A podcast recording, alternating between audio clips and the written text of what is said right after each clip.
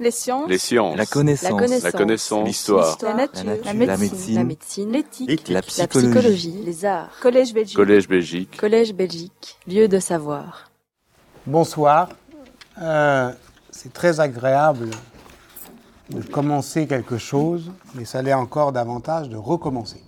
Et surtout euh, lorsqu'on a laissé euh, les choses en plan, c'est-à-dire euh, à une articulation, au fond, que je voudrais euh, rapidement euh, rappeler, sans faire un résumé du chapitre précédent, puisque euh, Jean-Pierre Devroy l'a admirablement esquissé, d'un mot quand même. Je me posais effectivement avec Paul Veyne, mais au fond le décalant vers l'histoire médiévale et vers la fiction politique, cette question, les médiévaux ont-ils cru à leur fiction politique? Il fallait donc préalablement s'expliquer sur ce que fiction politique voulait dire et ce que croyance pouvait bien désigner au Moyen Âge. C'est ce à quoi euh, je m'étais euh, euh, rapidement attaché hier. Et en définissant la fiction politique, non pas comme une narration éloignée du réel, mais comme une capacité à faire une expérience de pensée avec le réel, dans un seuil d'indistinction entre, au fond, euh, le vrai et le fictif, en rappelant que, d'une certaine manière, cette euh, manière de construire, au fond, avec le monde et en lui faisant euh, violence des expériences qui, d'une certaine manière, pouvaient le dénaturer au sens des juristes, et bien justement, on reproduisait à la fois et les opérations du droit des juristes médiévaux et la narrativité propre à la théologie également médiévale. On butait au fond euh, sur euh, cette question euh, de la vérité. Et à partir du moment où j'avais commencé à le dire, au fond, les techniciens du faire croire que sont les clercs au Moyen Âge n'ont pas à être vus justement dans une perspective fonctionnaliste qui serait trop rapidement machiavélienne, qui irait trop rapidement euh, vers ce point de répulsion que Michel Foucault, justement, était si pressé, si euh, euh, hâtif de rejoindre en enjambant le Moyen Âge, en s'attardant un peu sur cet âge moyen qui est justement celui que la philosophie moderne, que la philosophie, que, l'histoire de la, raison philosophique euh, enjambe si euh, hardiment, eh bien, on pouvait comprendre justement que ces techniciens du faire croire, ils n'étaient pas, euh, ils ne s'exceptaient pas de ce dont ils étaient au fond les plus rusés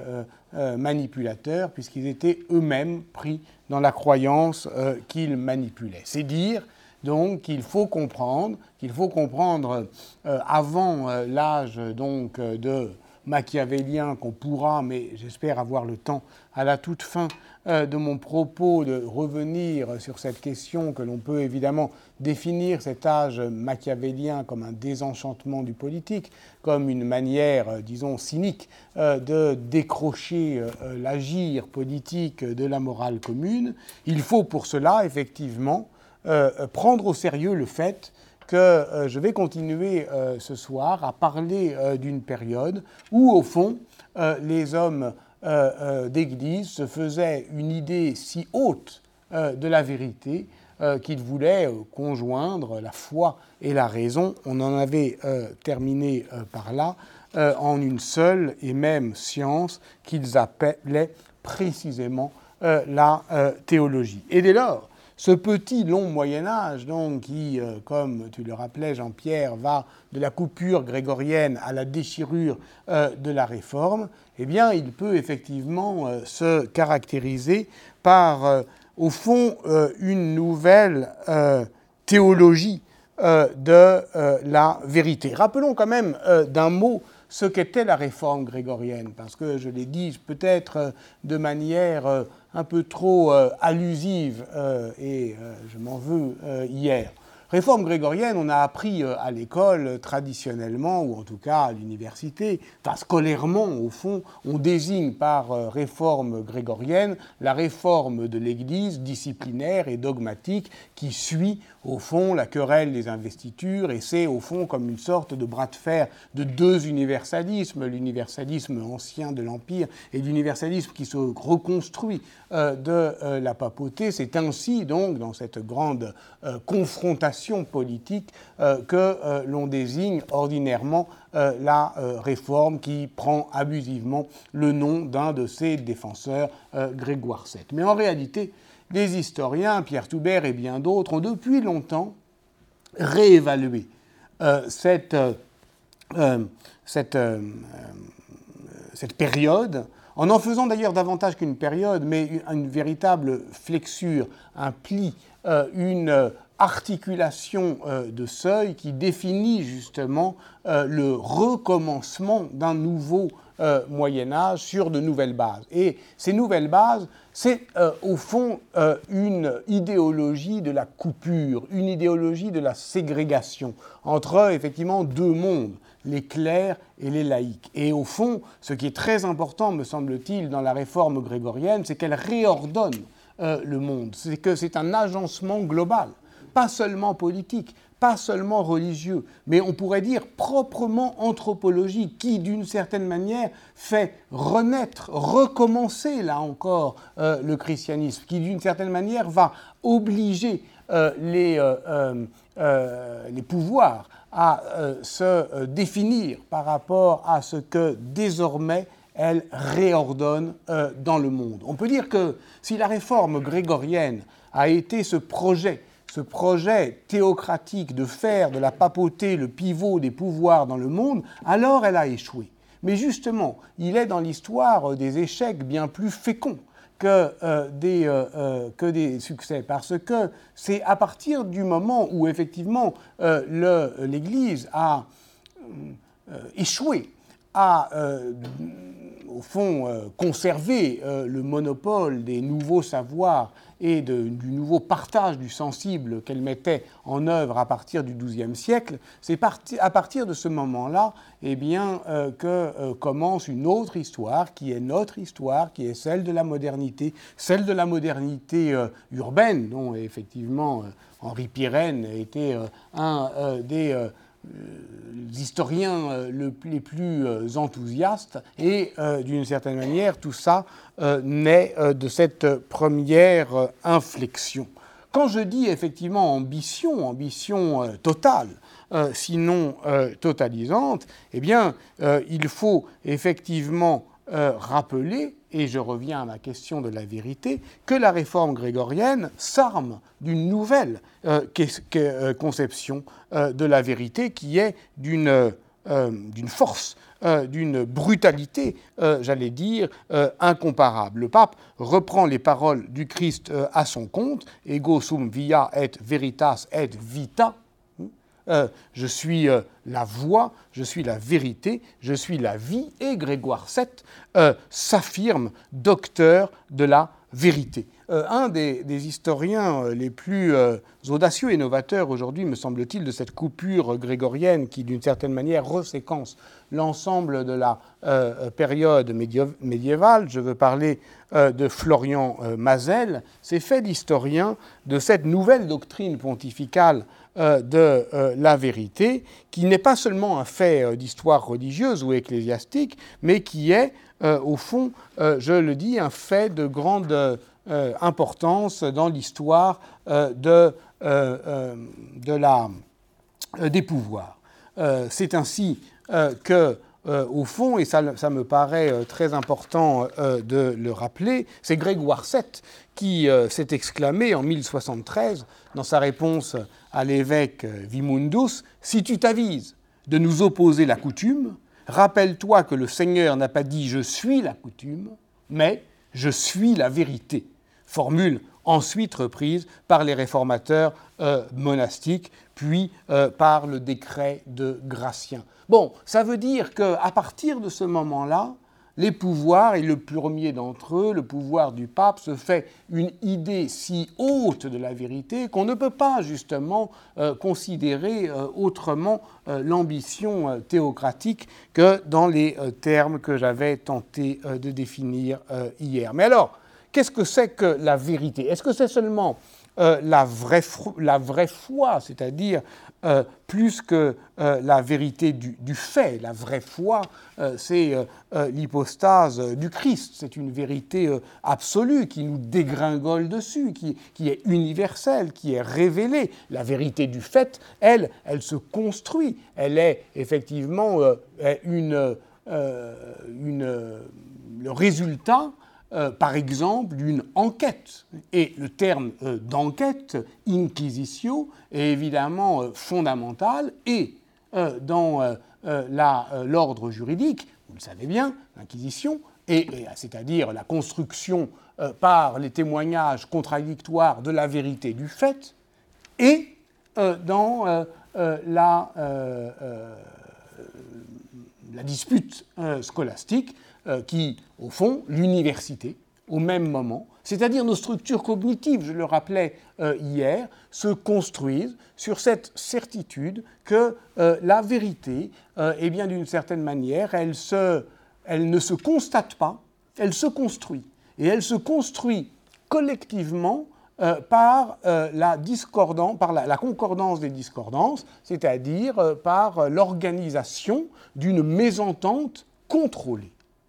Et ça, c'est quelque chose qui est très puissant et dont on doit comprendre, au fond, l'étonnante simultanéité. Comment se fait-il que ça soit la même société, la société qui se donne effectivement comme, au fond, euh, euh, euh, l'ombre de Dieu sur terre, l'Ecclésia, hein, une société eucharistique qui est entièrement ordonnée par cette vérité euh, la vérité absolue, la vérité euh, du Christ, qui en même temps euh, construit les procédures qui sont encore nos propres procédures, qui sont les procédures effectivement de la, d'une, construction de la, vérité du fait.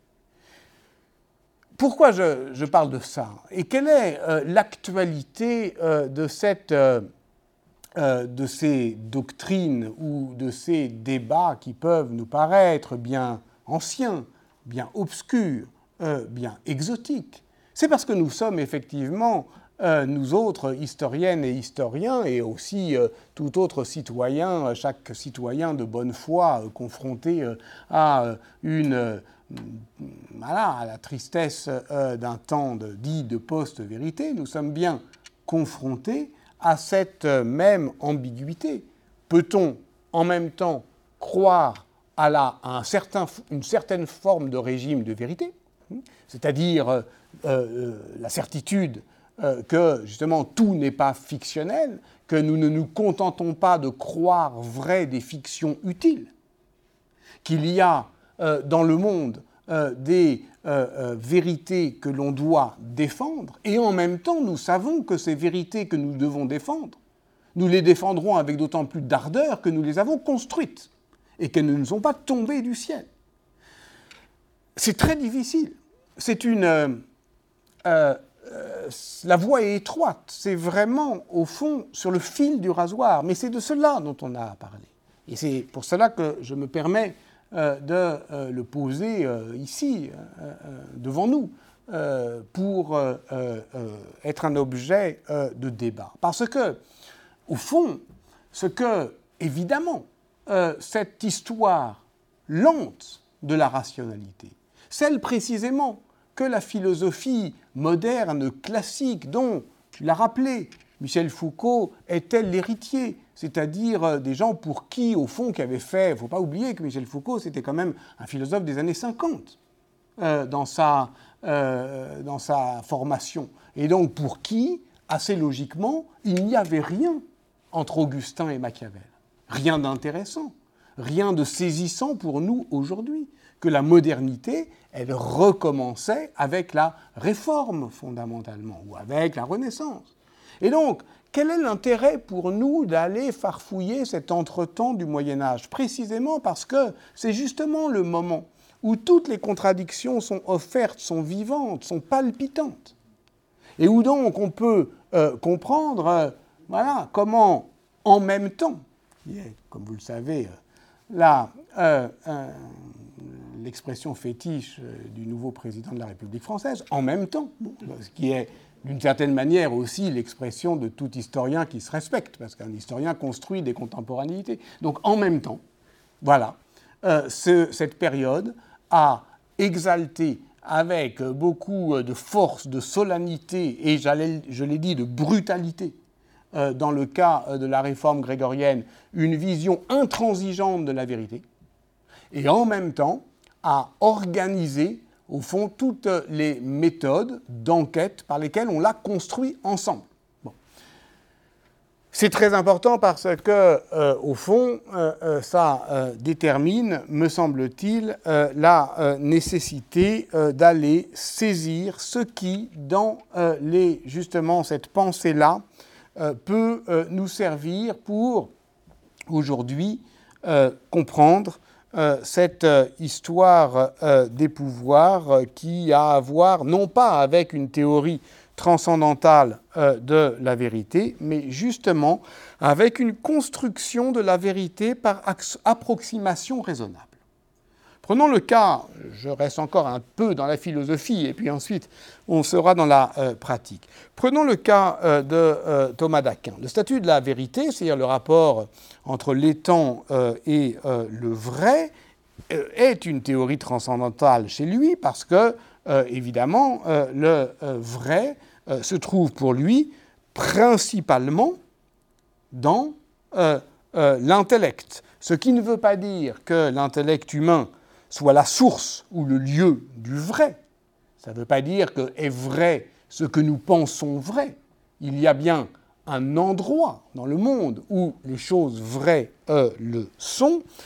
Et cet endroit, pour Thomas, c'est évidemment euh, euh, Dieu, euh, ça veut dire malgré tout que, au fond, je reprends la, question qu'est-ce que le vrai? Thomas répond, même si l'intellect humain n'était pas, les choses seraient tout de même dites vraies dans leur ordonnancement à l'intellect divin. Alain de Libera dit de la philosophie médiévale que c'est euh, la collection des mauvaises réponses à des questions qu'on ne se pose plus. Eh bien, ce n'est pas vrai. C'est inexact. Parce que cette question-là, si les hommes n'étaient pas là pour déclarer les choses vraies ou, vraies ou fausses, est-ce que ces choses-là seraient vraies quand même quelque part? C'est vraiment la question des scientifiques aujourd'hui. Est-ce que, par exemple, les mathématiques existent ailleurs que dans euh, euh, l'esprit de ceux qui les disent? Euh, c'est une question qui est une question irrésolue de la philosophie mathématique. Donc, au fond, bah, nos médiévaux, précisément parce qu'ils sont engagés dans cette histoire, qui est déjà notre histoire, eh ils butent sur des questions qui sont les nôtres aujourd'hui. Et donc, ça veut dire que les choses ne sont substantiellement vrais que dans l'intellect divin. Euh, ça, c'est la vérité transcendantale. Mais puisque la vérité s'accomplit dans l'intellect humain, alors ça ouvre la possibilité d'une vérité logique, c'est-à-dire euh, d'un effet euh, de connaissance, d'où la possibilité pour la philosophie, à partir du XIIIe et surtout du XIVe siècle, de saisir la vérité comme approximation du vrai. Autrement dit, il existe pour euh, les historiens de la philosophie, je pense notamment à Christophe Grélard, une histoire très ancienne du scepticisme. Voilà où je voulais en venir. C'est-à-dire que, y compris chez ces philosophes scolastiques les plus intransigeants qui veulent défendre une vérité transcendantale du, euh, fait, eh il y a la possibilité que la vérité, eh euh, s'approchant par, par approximation, eh euh, euh, euh, la contingence des singularités et des événements humains en particulier nous oblige à considérer des croyances fragiles, mais néanmoins rationnelles. Et tout cela, effectivement, ouvre la possibilité, ce qui est à mon avis très important dans cette philosophie, qui est la philosophie du XIVe siècle, qui est plutôt une philosophie logique hein, des actes de langage, une philosophie nominaliste, euh, donc, euh, la possibilité de comprendre, au fond, comment eh bien, les hommes, nous dirions les hommes et les femmes aujourd'hui, mais eux disent les hommes en société construisent au fond un régime du vrai qui n'a rien à voir avec la vérité des doctes. Et pourquoi n'a-t-elle rien à voir avec la vérité des doctes? Parce que précisément, euh, ce que a montré par exemple une autre philosophe qui s'appelle Catherine Koenig-Pralon, c'est que l'Église, et ça c'est tout à fait euh, fascinant quand on veut euh, chercher des, des ponts avec des ponts d'intelligibilité avec d'autres types de, je dirais, de, fonctionnement. Je pense à cette théologie du XXIe siècle qu'est l'économie. L'Église donc s'impose par ce que on pourrait appeler une orthodoxie de l'invraisemblable. C'est-à-dire qu'elle fait croire ce qui est le plus difficile à croire. Et ce qui est une manière de gouverner et qui est à contre-courant de l'intuition machiavélienne, non pas faire croire ce qui est le plus immédiatement euh, croyable à un peuple de crédules, mais au contraire faire croire ce qui est le plus difficile à admettre au nom d'une orthodoxie de l'invraisemblable. Très étonnant quand on y songe. Hein. Euh, mais euh, songez euh, à l'histoire de l'Église. L'histoire de l'Église est l'histoire de la construction de son dogme.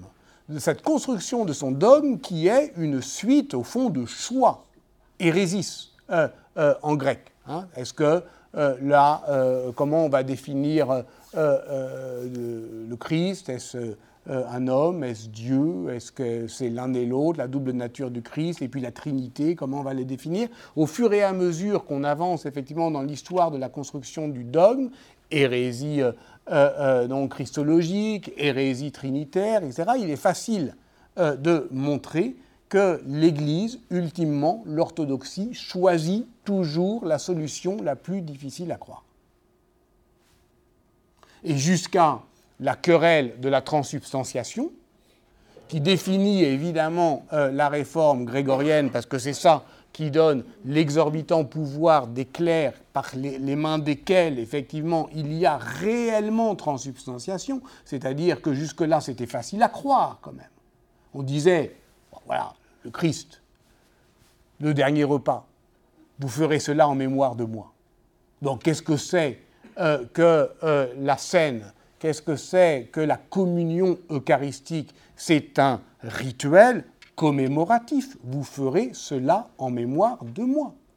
Donc, c'est du pain, on va faire comme si c'était le corps du Christ. C'est un symbole. Comme si, logiquement, c'est un symbole. On fonctionne comme ça pendant mille ans. Augustin ne définit pas autrement la transsubstantiation.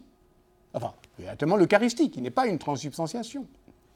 Pourquoi le coup de force grégorien du XIIe siècle, qui définit la transsubstantiation comme la présence réelle, ça fait mille ans qu'on a admis, parce que ce n'est pas si difficile à comprendre, que justement on est dans un repas eucharistique qui commémore la mort du Christ, et donc que rituellement, on va euh, croire ensemble. Et c'est très simple. Et c'est au fond euh, toute la vie sociale qui est fondée sur ces fictions utiles. On va croire ensemble que un moment, un moment seulement, ce vin est le sang du Christ. Et pourquoi faut-il qu'au moment où, d'une certaine manière, euh, cette euh, croyance a atteint la pleine puissance de son efficacité sociale, on l'a durci au point de dire, mais non, en réalité, et contre toute la patristique. En réalité, c'est la présence réelle du Christ. Et finalement, vous le savez très bien, euh, on ne va jamais l'admettre. On ne va jamais l'admettre jusqu'à, euh, effectivement, euh, la querelle eucharistique, elle rebondit jusqu'à la réforme, évidemment. Donc c'est une autre manière aussi de définir ce petit long Moyen Âge du XIIe au XVIe siècle. Donc ça, c'est extrêmement intéressant. Ça veut dire, me semble-t-il, que, au fond, il faut saisir la façon dont cette intransigeante histoire de la vérité, elle est tout à fait, elle, elle, repose sur une orthodoxie de l'invraisemblable, tout en donnant la possibilité cognitive à chacun de contrecarrer cette, cette ambition.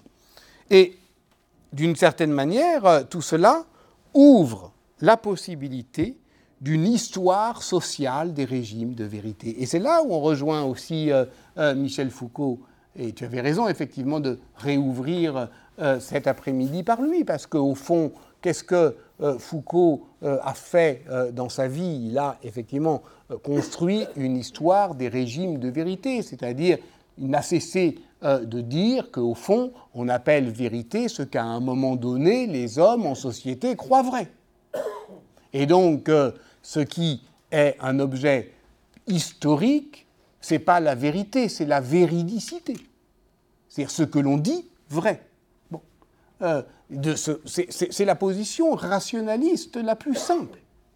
Euh, lorsque Quentin Skinner, par exemple, fait euh, en 2002 son, à Londres son importante conférence L'historien et la vérité, il pose effectivement pareillement, du point de vue pragmatique, la question alors qu'est-ce que c'est que la vérité pour, les historiens? Enfin, En tout cas, l'historien n'a pas à se poser la question euh, de savoir si euh, euh, François a effectivement reçu les stigmates, si effectivement il y avait des trous dans ses mains et dans ses pieds.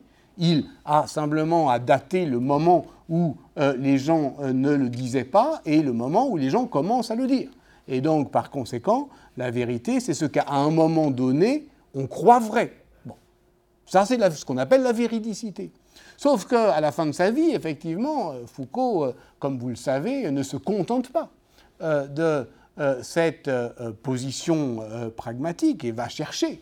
C'est là, je dirais, son héroïsme, ce qu'il appelle le courage de la vérité, c'est-à-dire la capacité qu'ont les hommes à un moment donné de s'offrir de s'ouvrir à effectivement une vérité qui est la vérité du fait. Voilà, j'ai été un peu long, j'en suis désolé pour terminer cette euh, deuxième partie, mais ça me paraissait important euh, sur qu'est-ce que, au fond, euh, la croyance, parce que vous voyez qu'elle met en jeu une conception difficile de la vérité, qui est d'autant plus vraie qu'elle est inouïe et invraisemblable, qu'elle n'est pas consonante avec le sens commun, qu'elle est opposée à ce qui paraît euh, manifeste. Et donc, d'une certaine manière, cela est le contraire euh, de la coutume. Mais à partir du moment où la vérité théologique contredit souvent ce qui s'impose au, sens et ce qui informe euh, l'ordinaire des actions humaines, à ce moment-là, à cette invraisemblable vérité des clercs, des laïcs peuvent opposer la robustesse de l'expérience. Et c'est là, effectivement, que euh, l'histoire se poursuit. C'est là où elle devient nerveuse, dynamique euh, euh, et, passionnante, pour tout dire. Dans le registre d'inquisition de Jacques Fournier, par exemple, toujours pour rester sur cette question de la transsubstantiation. Hein, vous savez, ce, cette inquisiteur euh, qui euh, part dans euh, le diocèse de Pamiers à l'extrême fin du XIIIe siècle pour casser de l'hérétique au moment où il n'y en a plus beaucoup et pour, d'une certaine manière, définir une nouvelle pratique de l'Inquisition. Et c'est à partir de ce registre d'inquisition de Jacques Fournier qu'Emmanuel Leroy-Ladurie écrira son très fameux Montaillou, village occitan. Jacques Fournier donc euh, cherche et trouve euh, euh, le témoignage de croyances matérialistes. Il trouve des gens qui croient que l'âme est faite de sang et de vent. Voici par exemple Guillemette, Guillemette Bonnet, qui est une paysanne de Montaillou qui Guillemette croit en Jésus, croit en ses saints, croit euh, en leurs miracles, mais elle ne croit pas en l'immortalité de l'âme. Alors, tout de suite, évidemment, euh, le euh, Fournier dit Ah, j'en tiens une, c'est une hérétique. Donc, quelqu'un lui a mis dans la tête cette idée funeste, puisque, évidemment, il catharise, c'est-à-dire qu'il pense que si on n'est pas catholique, on est cathare. Et si on est cathare, c'est que quelqu'un euh, vous euh, euh, l'a enseigné. qui t'a enseigné cette hérésie demande l'inquisiteur. Personne, répond Guillemette Bonnet. Je l'ai observé. Un jour, j'ai vu mourir un enfant sans qu'une âme ne sorte de sa bouche. Un autre jour, dit-elle, tout ça c'est dans le registre, j'ai saigné du nez. Et j'ai bien vu euh, que, au fond, euh, il n'y avait dans les deux cas que du sang. Donc, je crois que l'âme est faite de sang. Avec cette même candeur obstinée qui sera celle euh, de Menocchio, le meunier du Frioul, que Carlo Ginzburg découvre dans les registres d'inquisition du XVIe siècle et qui croyait, lui, que le monde était fait d'une, comme les fromages sont faits, croyait-il, par la putréfaction spontanée de la matière creusée par les vers. Au fond, cet invraisemblable du dogme il justifie l'empire de la doctrine, mais il justifie aussi le gouvernement de ceux rares qui savent saisir euh, cette euh, vérité invraisemblable. Tout cela nous amène, euh, dans un troisième et dernier point, à nous interroger justement sur tous ceux qui ne croient pas ou qui croient à demi, sur justement cette histoire de l'incrédulité sur cette manière de comprendre comment effectivement tant euh, de, de, de, gens, d'hommes, de femmes se sont engouffrés dans ces faiblesses du croire, se sont d'une certaine manière immiscés dans ces brèches, puisque nous avons au fond ébréché, je l'espère en tout cas, l'image d'un Moyen Âge qui est unanimement crédule de cette foi obtuse et nue dont parlait Michelet. Non, j'ai tenté de comprendre comment, d'une certaine manière, il y avait du jeu dans, euh, cette, euh, cette structure. Et voilà, comment ça marche, comment, effectivement, euh, en situation, les individus peuvent, d'une certaine manière, se, se frayer un chemin dans la croyance. Et, d'une certaine manière, si on reprend les grandes fictions politiques, y ont-ils vraiment cru? Cette question de la crédulité et cette question de la croyance politique, au fond, euh, il faut peut-être la reprendre là où Marc Bloch euh, l'avait euh, laissé. On y a fait quelques allusions hier. Je veux parler des rois thaumaturges livre fondateur de l'anthropologie politique historique, livre profondément incompris en son temps, livre paru donc en 1924.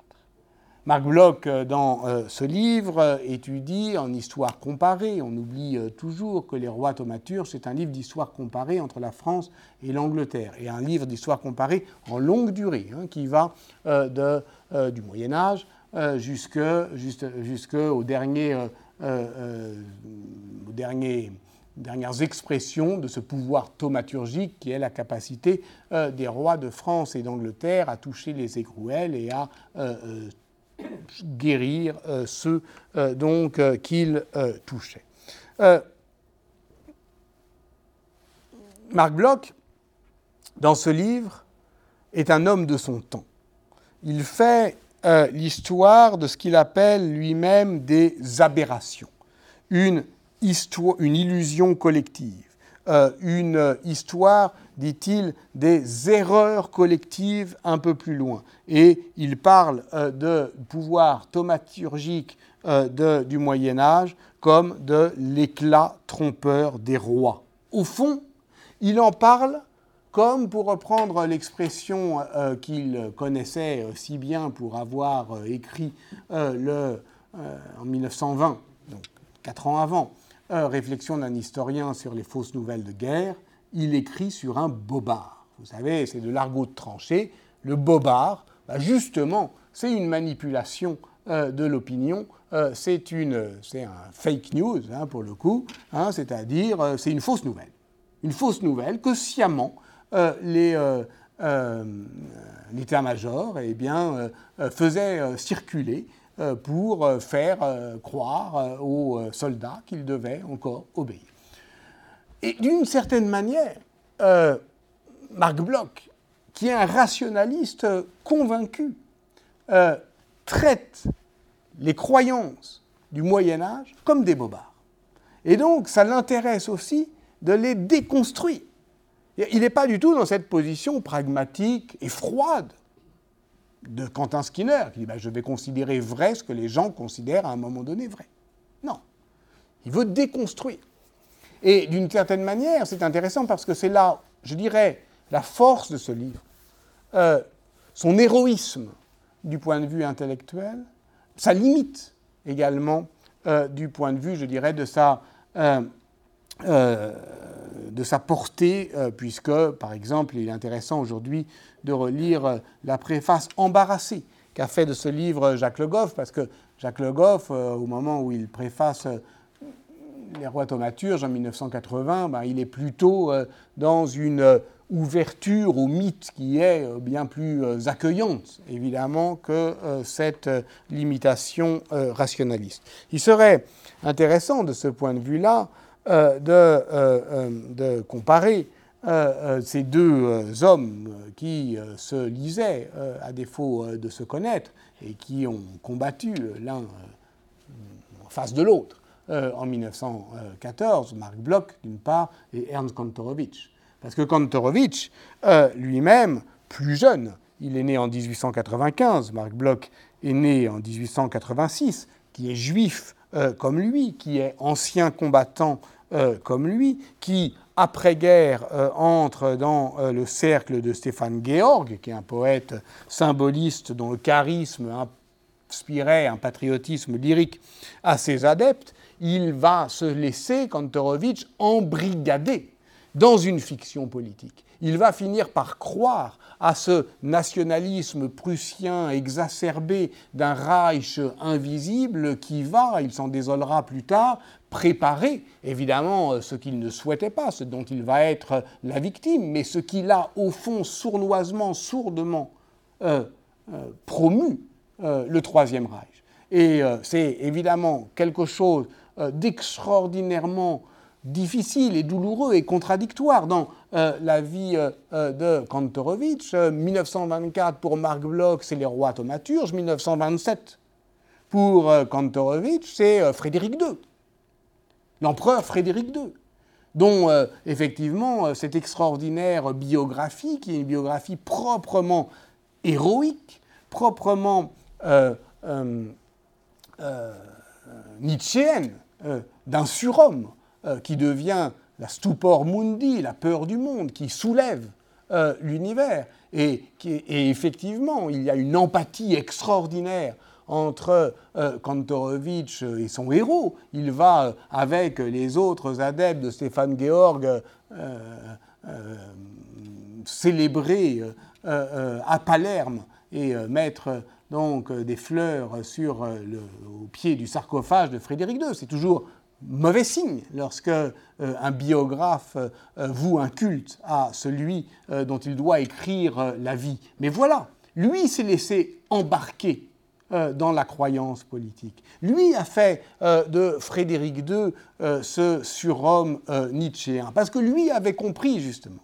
Et ça, c'est quelque chose qui me semble très intéressant, c'est que Frédéric II lui-même, il y a une sorte de miroir, d'effet de miroir sidérant. Qu'est-ce que décrit Kantorowicz Et qu'est-ce qu'il y a, je dirais, de, sauvable dans euh, ce texte profondément euh, ambigu euh, dont Kantorowicz se désolait un an avant sa mort qu'il soit encore réédité lorsque quelqu'un, c'était en 1956, lui avait écrit Ah bah tiens, je viens de lire votre Frédéric II, c'est vraiment formidable. Il lui a répondu Cinglant, je ne me pardonnerai jamais d'avoir écrit un livre qui était sur la table de chevet de Himmler. Donc, il a évidemment toute sa vie avec ce livre euh, un rapport qui est plus qu'embarrassé, qui est tragique. Et pourquoi? Parce qu'il y a un effet euh, de miroir entre cette fiction politique. Et on est dans Tacite. Hein. Il a fini par croire vrai ce qu'il avait inventé. Et pourquoi? Parce que Frédéric de lui-même a fini par croire vrai ce qu'on avait inventé pour lui. C'est-à-dire que ce que décrit Kantorowicz dans ce texte, qui est un texte fort ben, puissant sur les effets de l'image. Il décrit effectivement le puer, le jeune garçon qui est le roi de Sicile, qui arrive, qui rentre justement dans la cathédrale de Palerme. Et on est euh, dans cette, euh, euh, dans cette ambiance où tout effectivement est de pourpre et d'or et de gloire, et où tout cela tombe sur la tête d'un enfant qui va devenir roi de cette extravagante ambition euh, du monde à s'élargir à la mesure de l'univers. Et donc, on comprend, en lisant Kantorowicz et en, lisant comment, au fond, il décrit comment, d'une certaine manière, le jeune enfant de Sicile va finir par croire vrai son destin. On comprend que tout ce qu'on appelle la Bible des illettrés, c'est-à-dire cette capacité des images médiévales à s'adresser à ceux qui les regardent, cette capacité persuasive de propagande. Ce n'est pas euh, un mot honteux pour le Moyen Âge, propaganda, fide, propager la foi, ça n'a rien à voir avec ce que l'histoire politique du XXe siècle a fait du mensonge d'État. Propagande, c'est effectivement une construction du consentement par la croyance politique que tout cela, ce bric-à-brac iconographique, il n'était pas destiné à ceux qui regardaient incrédules et intimidés. Ils étaient d'abord destinés à ceux qui gouvernaient. C'est-à-dire que l'ensemble, au fond, de ce système est fondamentalement adressé à ceux qui gouvernent et qui finissent par croire vrai le message qu'on leur adresse. C'est ce qu'on appelle, au sens propre, le miroir au prince. Et c'est pour cela, effectivement, que euh, l'éducation des jeunes enfants est si cruciale dans ce système où le pouvoir n'a pas d'autre limitation euh, que euh, la morale de celui qui l'exerce. Et à partir du moment où la pente naturelle du pouvoir c'est le contre-pouvoir, où chacun va jusqu'au bout de son pouvoir, euh, eh bien, effectivement, on ne peut le limiter que par euh, une série d'images, d'histoires, euh, de fiction. Donc Kantorowicz a écrit ça. Kantorowicz a connu ça. Kantorowicz a subi cela. Et toute sa vie, après 1933, va consister à désécrire ce qui l'a, euh, au fond, euh, entraîné si loin. C'est-à-dire à écrire contre lui-même. C'est-à-dire à construire, par exemple, dans, le dans les deux corps du roi, une théorie critique d'une fiction politique. Et donc, il faut bien comprendre ce que c'est que euh, les deux corps du roi, le livre donc, qui paraît bien plus tardivement dans euh, lorsqu'il est à l'université de Berkeley. Euh, euh, c'est fondamentalement la, le démontage de la croyance politique dans laquelle le jeune Kantorowicz avait été pris lui-même et qui est fondamentalement la théologie politique. Or, cette théologie politique, celle effectivement de la double corporéité euh, royale. Je ne vous fais pas euh, l'injure de vous rappeler que, effectivement, euh, Kandrovitch a décrit dans les deux corps du roi le fait qu'il y avait, c'est une fiction, une fiction juridique, et une fiction juridique qui d'ailleurs s'exprime d'abord au moment où elle se défait, c'est-à-dire dans le théâtre élisabéthéen, avec Shakespeare en particulier, le fait que euh, le roi euh, a un corps, mais que ce corps est habité par quelque chose de euh, plus grand que lui et qui lui survivra. Et donc, c'est la royauté. Et donc, il y a un corps mortel des souverains et un corps immortel dont l'un et l'autre forment l'union mystique. Et donc, qu'un roi, c'est au fond de l'incommensurable qui se loge dans du fini. Et donc, on est dans une sorte de bricolage euh, du, du, mortel et de l'immortalité qui crée le mystère de l'État. Bon. Mais ce que décrit Kantorowicz, c'est au fond une fiction, une fiction juridique, qui n'a pas besoin d'être crue vraie pour être, pour être fonctionnelle. il y a là, d'ailleurs, quelque chose qui me semble tout à fait intéressante, justement, à saisir à rebours, à rebours de cette justement histoire de la croyance politique. Parce que, au fond, que le roi est mort, vive le roi, c'est une vérité théologique euh, qui euh, ressort de ce que j'ai appelé euh, l'orthodoxie de l'invraisemblable. Puisque, comme le dit effectivement Hegel, il n'y a pas de grand homme pour son majordome. Il suffit de s'approcher d'un peu près d'un homme de pouvoir pour ne pas croire vrai ses fictions politiques. D'ailleurs, il suffit de lire, par exemple, Philippe de Comines. Philippe de Comines a rapproché euh, dans euh, euh, ses mémoires, on en parlait hier, Louis XI, il l'a aimé, il l'a admiré, mais il a surtout dit quelque chose. C'est que lui qui l'a vu de près, il sait qu'il est homme comme chacun d'entre nous. Donc, pour lui, il n'y a pas de doute.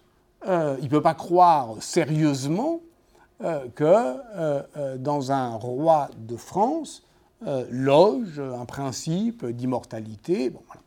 Et pourtant, lorsqu'il s'agira d'organiser des funérailles royales pour Charles VIII, les funérailles de Charles VIII sont très bien documentées parce qu'on a à la fois euh, toutes les, à la fois des descriptions et puis aussi euh, les livrets euh, de la cérémonie de Pierre Durfé qui avait tout organisé, eh bien lorsqu'il s'agira donc d'organiser ces funérailles, on, justement, on fera, je ne sais pas si on fera comme si, mais en tout cas, on organisera les choses pour que se déroule une fiction politique qui, d'une certaine manière, peut très bien euh, se passer euh, de la crédulité euh, pour fonctionner.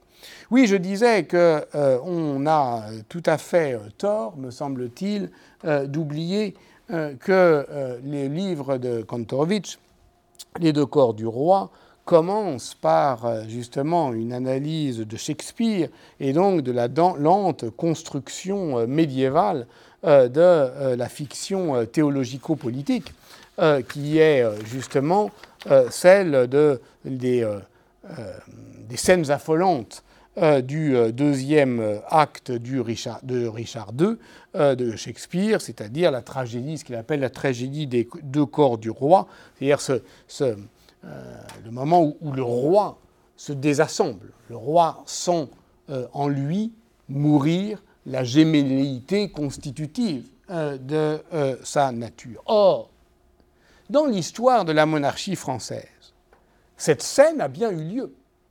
Il y a bien eu un, moment qui est un moment de désenchantement brutal, un moment où effectivement on a vu que le roi n'était pas autre chose que lui-même.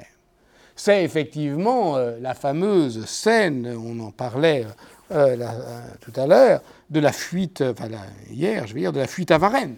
Dans la nuit du 20 au 21 juin 1791, et surtout le retour piteux du roi, qui est une épreuve politique de subversion, de subversion cérémonielle. Ce que la manière dont Michelet décrit dans l'histoire de la Révolution française la scène est absolument extraordinaire. Il l'a décrit comme euh, une entrée royale à l'envers, comme la marche funèbre euh, de euh, la monarchie française qui fait à rebours son parcours cérémoniel.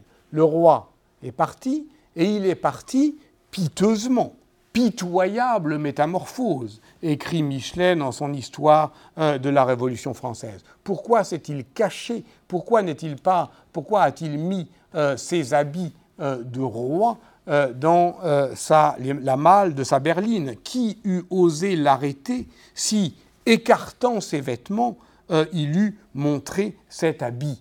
Mais au lieu de ça, Louis XVI s'est lui-même dépouillé de sa majesté. Exactement comme le Richard II de Shakespeare, il s'est lui-même dépouillé. Je retire ce lourd diadème de ma tête, ce sceptre incommode de la main, et de mon cœur l'orgueil du pouvoir royal. Cette défaite du corps royal, qui a produit au fond la désacralisation euh, euh, fatale, d'une certaine manière, ce que montre Michelet, c'est que le roi en est euh, le premier artisan. Pourquoi? Mais parce qu'il ne croit plus en lui-même.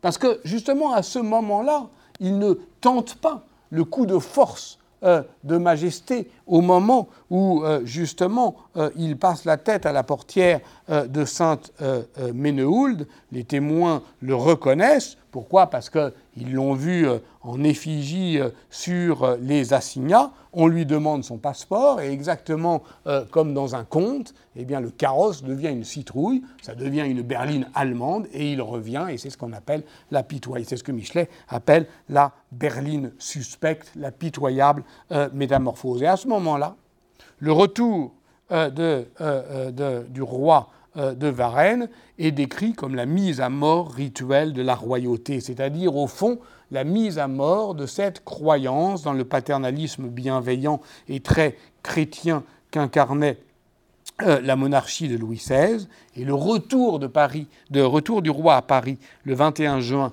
1791 euh, est pour Michelet la dernière entrée royale, un rituel à l'envers, le cortège funèbre de la royauté et tout se passe en silence et Michelet dit quelque chose d'extraordinaire, ce fut comme une excommunication du silence.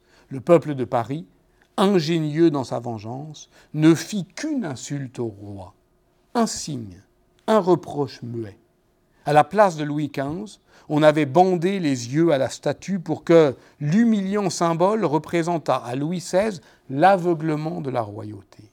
La lourde berline allemande roulait lente et funèbre, les stores à demi baissés, on croyait voir le convoi de la monarchie. Seule allait la triste voiture, sous l'excommunication du silence. On aurait pu la croire vide si un enfant n'eût été à la portière, demandant grâce au peuple pour ses parents infortunés. Là, on a une scène qui est une scène proprement révolutionnaire.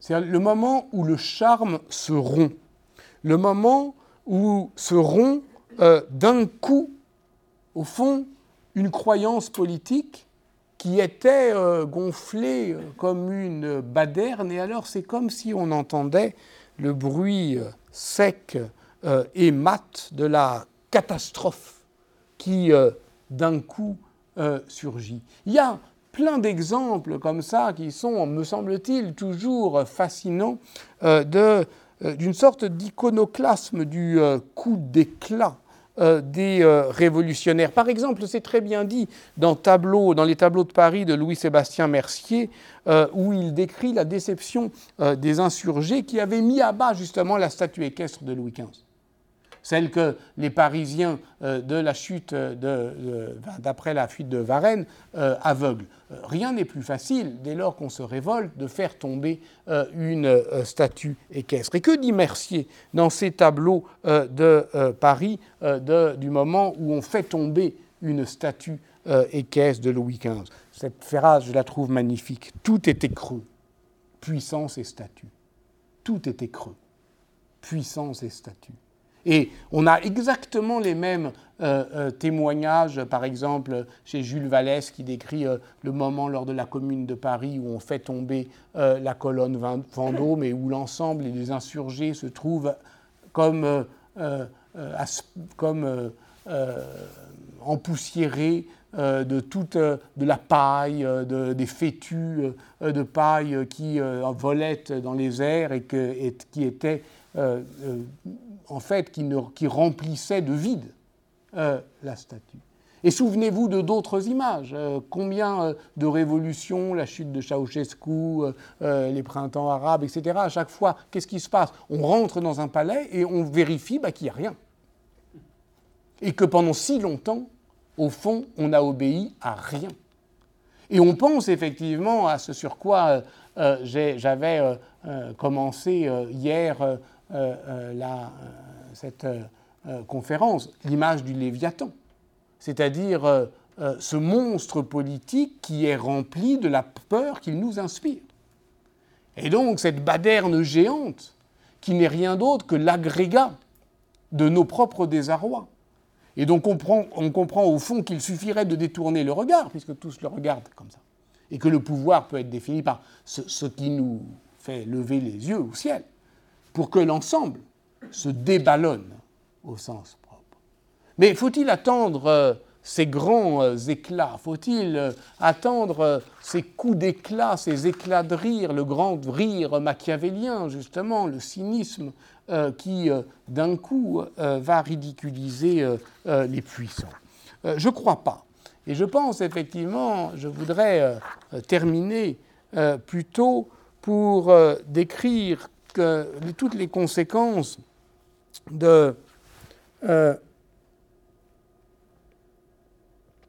de ce que j'ai tenté de, décrire, au fond, euh, c'est-à-dire euh, une histoire euh, qui ne se déroule pas par à-coup, une histoire qui n'est pas celle à grand spectacle d'un désenchantement brutal d'un monde unanimement crédule, mais d'une histoire qui, au fond, s'est depuis bien longtemps mise en mouvement par des ébranlements successifs, par des fissures, par des failles, par tout un jeu social, jeu euh, euh, au sens euh, à la fois ludique et au sens, je dirais, de la menuiserie, c'est-à-dire ce qui, ce qui, ce qui bouge.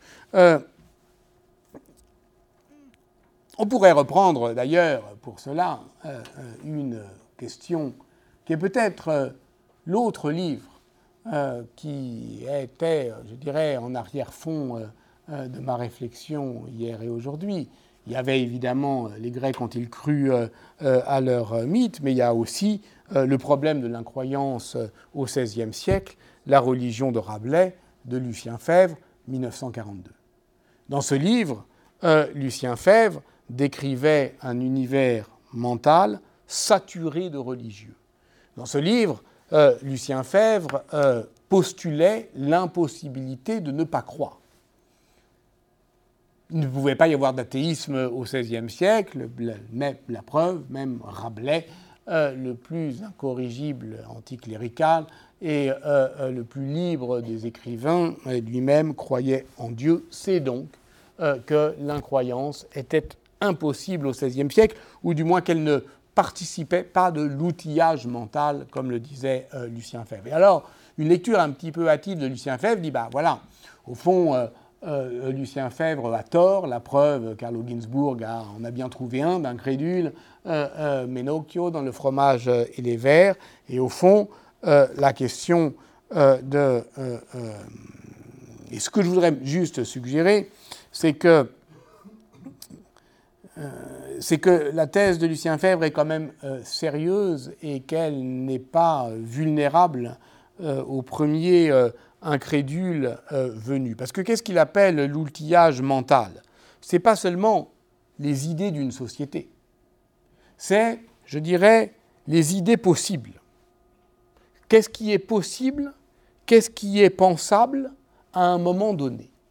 Et de ce point de vue-là, on a coutume effectivement de moquer la vieille euh, histoire des mentalités, mais il y a là quand même quelque chose, un programme qui, à mon avis, mérite d'être relevé, qui est celui, je me repose toujours sur Christophe Grillard, qui est un philosophe euh, historien du scepticisme médiéval, qui est celui d'essayer de définir à un moment donné ce qui est le maximum pensable. Qu'est-ce qui est le maximum pensable? Et d'une certaine manière, si on veut s'appliquer euh, à soi-même euh, cette, euh, cette méthode, on comprendra assez aisément que nous sommes nous-mêmes limités. À chaque époque, eh bien, il y a des limites du pensable et on, évite tout anachronisme en projetant nos habitudes de, et catégories de pensée sur l'époque considérée. Et donc, au fond, l'existence d'un crédule n'invalide pas la thèse de Fèvre. Euh, simplement, euh, il existe de nombreux indices de l'incrédulité totale ou partielle du peuple chrétien vis-à-vis -vis du faire croire, c'est-à-dire de l'instrumentalisation d'un message politique à des fins religieuses. Je n'en prends qu'un seul exemple pour terminer tout à fait, car mon heure est proche de s'achever. C'est un,